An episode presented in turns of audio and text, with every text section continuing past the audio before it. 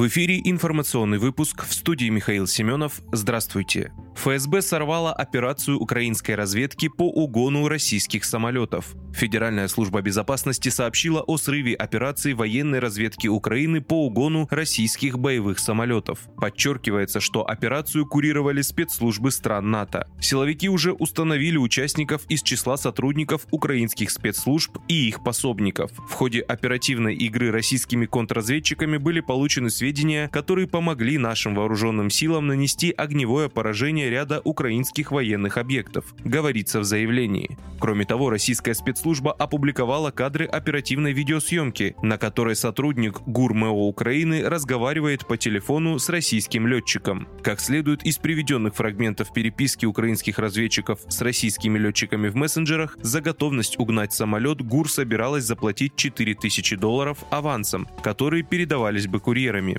На видео показан момент передачи этих денег, задержанный курьер и изъятые доллары. В Киеве планировали угнать Су-24, Су-34 или Ту-22 МЗ.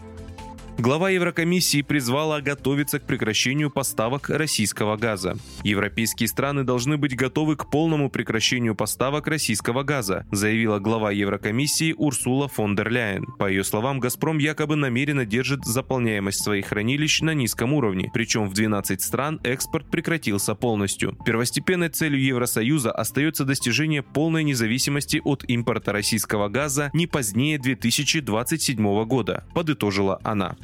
В Херсоне рассказали о крахе очередной попытки контрнаступления ВСУ. Украинские войска предприняли очередную попытку контрнаступления на Херсонскую область, но потерпели крах, сообщил замглавы администрации Херсонской области Кирилл Стримаусов. По его словам, украинская сторона сознательно нагнетает обстановку в отношении Херсонской области, чтобы больше выпросить денег у Запада. Напомню, в середине марта российские военные взяли под контроль Херсонскую и Приазовскую часть Запорожской области. Там работают военно-гражданские администрации. Началось вещание российских телеканалов и радиостанций, идет восстановление торговых связей с Крымом, введен в оборот рубль. Освобожденные области объявили о планах войти в состав России.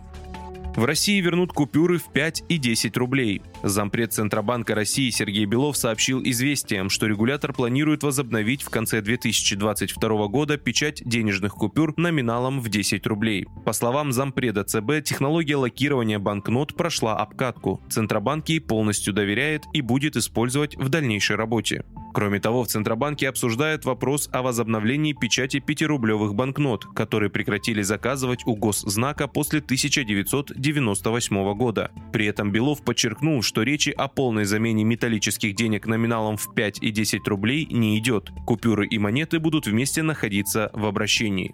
Вы слушали информационный выпуск на Справедливом радио.